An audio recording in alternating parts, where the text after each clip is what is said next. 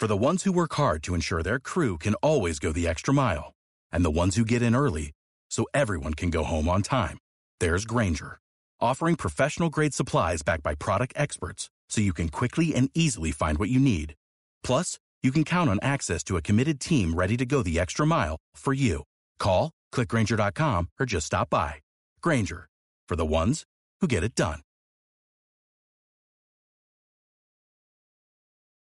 Nos visita Darío y él va a pronunciar su, su apellido. Buen día, bienvenido Darío. ¿Cómo les va? ¿Cómo estás? Eh, jugábamos hace un rato al aire.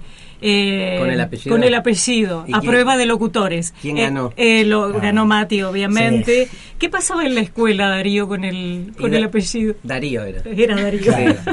Nadie nunca en ningún lado pronunció mi apellido. ¿Y cómo se pronuncia correctamente? Steinschreiber. Steinschreiber. Bien. Eh, ¿Y el nombre artístico en algún momento pensaste en decir Darío Claro, Pérez? Darío. en, en tu hermano, eh, Mauro, que decimos que tiene Z, Claro. y facilitó muchísimo la- la- a los todos los que están poniendo los, los y demás. Sí. Eh, pero no, digamos, ¿cómo. No, cómo lo que pasa es que no. Me Nunca, encanta que los locutores sufran. Nah, nunca pensé que iba Sí. a tener por ahí tanta trascendencia cuando armamos los primeros programas en Canal Encuentro que iba a explotar como explotó. Mm. Entonces, este, en su momento, me acuerdo que hicimos eh, Mentira la Verdad la primera temporada, nunca pensamos que iba a tener una segunda, una tercera, una cuarta. Este, y en ese momento me dijeron, ¿querés cambiarlo? Le digo, no, al pedo, no. No, Claro. Claro, digo, ya está. ningún tipo de, de arraigue con el apellido, no, no tengo ningún problema en cambiarlo, si Claro. era, si garpaba en ese momento, pero no nos dimos cuenta y después cuando la cosa ya empezó a, a desparramarse por todos lados nos parecía como que ya no tenía sentido porque ya estaba instalado, ya hay libros con mi nombre y Claro, apellido, ya está, viste, quedó Claro. así. Y bueno, no es tan grave. No, no es tan No, grave, no, no. De no, última no. te seguiremos diciendo Darío. bueno, el espectáculo llega hoy a la Casa del Bicentenario. No, Eh, no, al no. gimnasio municipal. Claro. Bien. Por una cuestión de espacios. Claro. Está Gisela Guastavino. Si querés saludar, Gisela, buen día. Eh, por una cuestión de espacios. Bien, bien. Así que, bueno, pero esta gira que estás eh, Sí. haciendo en todos lados, eh, contale un poquito a la gente qué es desencajado, Mirá, de qué se trata. Es una. mm, En, en la línea de las distintas propuestas que hacemos de divulgar la filosofía, eh, así como hacemos filosofía en la tele, eh, filosofía en radio, tenemos un programa de radio en la Futurock que se llama Demasiado Humano, así como, as- así como en los libros yo trabajo justamente un lenguaje filosófico este, que dialoga con la ficción y que no es estrictamente el ensayo filosófico tradicional, en Desencajados lo que hacemos es poner a la filosofía a dialogar con la música. Entonces, eh, lo que hacemos es hacer filosofía con una banda de música que lo que va es interpretando nueve canciones del cancionero latinoamericano, canciones que van eh, interactuando con los grandes temas existenciales.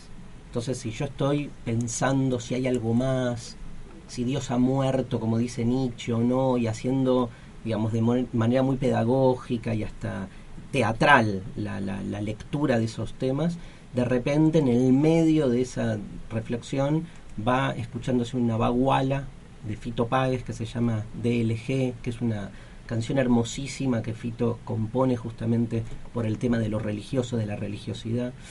Y entonces, este, imagínate que preguntarte por Dios si murió o no murió, pero en el marco de una baguala que cada vez que decís Dios te la pone tipo pum pum, ¿no? Este va ganando eh, la, la- la palabra en musicalidad, ¿no? En, arte, en emoción. Y la música va encontrando algo nuevo, porque la canción de Fito, por ahí, el que no la conoce, no, pero el que la conoce la escucharon mil veces. Hacemos canciones de Fito, de Soda, de Los Redondos, de Spinetta, de Charlie, canciones de Silvio, de, de Fandermole. Digamos, va ganando la canción en, en una densidad que por ahí no la tenía, porque la- escuchaste la canción siempre, no sé, este, a partir de cierto momento tuyo, pero en este momento en, en lo que te propone la obra es que la canción dialogue con el concepto de muerte de Dios de Nietzsche. Digo, Fito nunca pensó que iba a dialogar con este Nietzsche este, y Nietzsche menos con Fito. Y sin embargo, nosotros hacemos esa propuesta. eh, y, y bueno, es raro. eh, la, la, la- la obra dura dos horas y cuarto, es Estas una obra larga. Y digo, este, mm. cuesta entrar, ¿no? Este, por eso se llama desencajados también, porque uno empieza a escuchar una canción y de repente me ve a mí hablando y te cállenlo, digo, quiero terminar de escuchar la canción y de repente estoy yo hablando y la música empieza como a letargar la reflexión y saquen a la banda, ¿viste? Hasta que a los 10 minutos ya enganchás con el formato y la verdad que, bueno, son seis años que la venimos haciendo y con, con mucha llegada.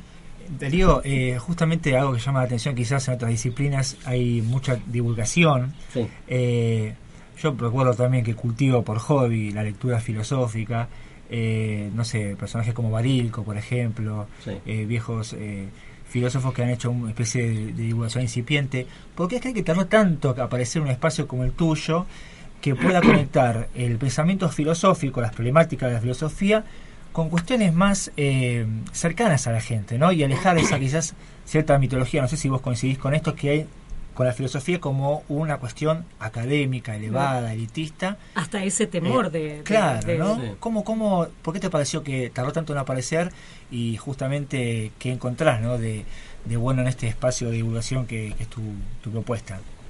Diste un buen ejemplo, que es el de Barilco, que por ahí hoy no lo conocen, los jóvenes no tienen ni idea de quién es Barilco, ¿no? Este, que fue un divulgador de la filosofía hasta entrado los 90, ¿no? Em, fíjate que Barilco justamente no hacía eso, o sea, no, no cotidianizaba lo que él hacía, que era muy piola, ¿sí? nadie lo quería, muchos no lo querían. Eh, yo me acuerdo de haber leído de chiquito sus textos y era como eh, muy pedagógico, ¿no? Mm. Como inicio, porque uno, digamos, se pone en un lugar purista muchas veces y dice, qué mierda los textos de Barilco, porque, viste, banalizan la filosofía. ¿Qué querés? ¿Leer a Nietzsche? Lea a Nietzsche. Ahora, ¿querés entrarle a Nietzsche con dos o tres ideas para entender por dónde va y después leerlo? El texto de Barilco está buenísimo. Como un disparador sería. Son disparadores que están buenísimos. Nadie viendo los programas de Mentira la Verdad hace la carrera de filosofía. Pero me sigue pasando, digamos, de un montón de gente que por ahí, para poder terminar de entender un texto de Descartes, te ve la clase que hicimos de Mentira la Verdad sobre Descartes, que dura media hora, este, que la hicimos ahí en, la Facultad de Periodismo de La Plata, en el, en el campus, ¿no? Con un montón de gente. Bueno, bueno, y ahí de repente tiras cuatro o cinco líneas que después te sirven para este, interiorizarte más. Además, hay un gran público al que no le interesa, digamos, ahondar más en, lo estrictamente filosófico, sino en estos primeros disparadores para después llevarlo a lo suyo. ¿Qué pasó en el medio? Para mí, Canal Encuentro. ¿Qué pasó en el medio? Una voluntad política de hacer de la divulgación un hecho político. ¿no? Hubo un intento de socializar el conocimiento que se logró. Canal Encuentro fue el medio entonces, lo que no se puede no visualizar es que lo que ocurrió en la Argentina es que hubo eh, una eh, voluntad política de hacer del conocimiento algo más popular. Entonces, vas a tener muchos detractores y vas a tener muchos a favor y entender que esto eh, no era posible de hacerse si no era desde el Estado. Claro. Entonces, lo que hubo es, aparte, una política pública eh, Canal Encuentro es el marco en el cual aparecí yo, apareció un montón de gente, eh, Paenza, Feynman, que ya venían desde antes, pero que el canal les dio ¿no? una especie de diseminación de, la, de su palabra a lugares a los que no llegaban. ¿Y lo ves como un crecimiento positivo esto que pasa está pasando en la sociedad argentina? Digo, ¿por qué? Porque hay mucha también, eh, bueno, es una opinión, ¿no? mitología en cuanto a la filosofía como algo que no sirve como algo que es improductivo. ¿Para qué la filosofía? Mm. ¿Por qué no estudias eh, administración de empresas? ¿no? Digo, eh, pero sin embargo hay mayor interés. Eh, muchos jóvenes se vinculan con la filosofía a partir de tu propuesta. digo, ¿crees que es un crecimiento en este sentido? ¿Este interés es una moda? ¿cuál, ¿Cuál es tu mirada sobre eso? Creo primero que hay que salir de, de la grieta entre administrador de empresa y filosofía. Porque te coloca de nuevo en dos lugares como muy puristas. La clásica del que estudia administración de empresas es ver a la filosofía como unos hippies drogadictos a los que no les interesa nada productivo y quedan colgados en, el, en la estratosfera. Pero la, del otro lado también hay un purismo reactivo, ¿no? De, de pensar que entonces hay una supremacía moral en el que se queda en la montaña pensando el ser y después, viste, no puede ni cocinar un huevo frito, ni votar bien, digamos, porque eso también hace, claro, digo, este como metáfora, así que, pero me parece que hay, ahí hay un entre, un concepto que trabajamos en la obra, el entre, hay un entre, digo, eh, o un ni, ni una cosa ni la otra, y una oscilación entre ambas. Está clara que el sentido común de nuestro tiempo muestra al administrador de empresas con una mayor, digamos, este, preponderancia y entidad que al que hace filosofía. Tiene más prestigio. Tiene más prestigio. Bueno, sin embargo, no es casual que en el mundo del management empresarial cada vez más se estén trabajando prácticas, digamos, este, alternativas, no solo filosofía, yoga, Digo, hoy vos tenés un montón de teatro. Claro, y entonces espiritualidad de alguna manera que se forma a vincularse con... Y nuevas experiencias de, reinvención. Después vos podés plantear, bueno, pero en el fondo, ¿qué está buscando uno y qué está buscando el otro?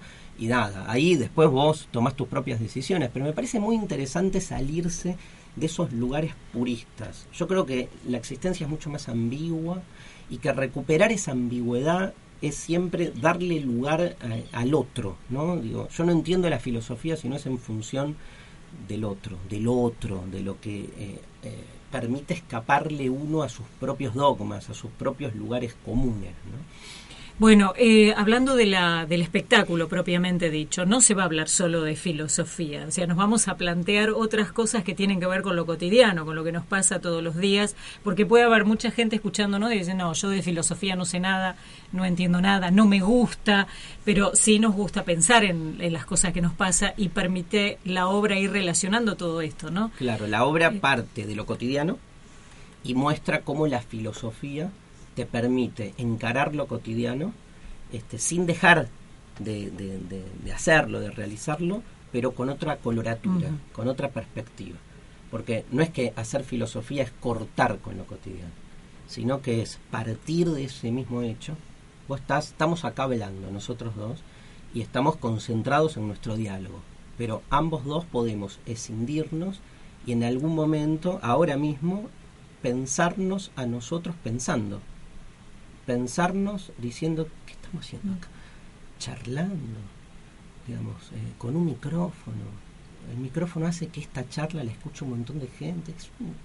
digamos, ¿por qué se estructura así? ¿Qué significa escuchar, hablar? Viste que mm. vos muchas veces, mientras haces mm. cosas supuestamente productivas, podés como al mismo tiempo ponerlas en un estado de extrañamiento. ¿no? Hacer filosofía es eso, es recuperar la capacidad de asombro, pero no acerca de quién creó el mundo, sino acerca de por qué hay un vaso. Claro, Digo, mm, ¿Por qué estoy pensando? Las cosas más inmediatas que das por supuestas. La filosofía cuestiona todo supuesto, cuestiona lo obvio. Digamos, no, no se hace preguntas sobre, viste, grandes cuestiones complejas, se hace las preguntas más simples. ¿Por qué las cosas son como son? Cuando pudieron haber sido de otro de otra manera. Tal cual. O las podríamos modificar para que fueran de otra manera. Tal cual y empezás. y, podemos realmente modificar. ¿Y por qué crees que podés modificarlas? es una pregunta infinita. Qué incómodo y qué angustiante esa pregunta. La pregunta, la pregunta del por qué.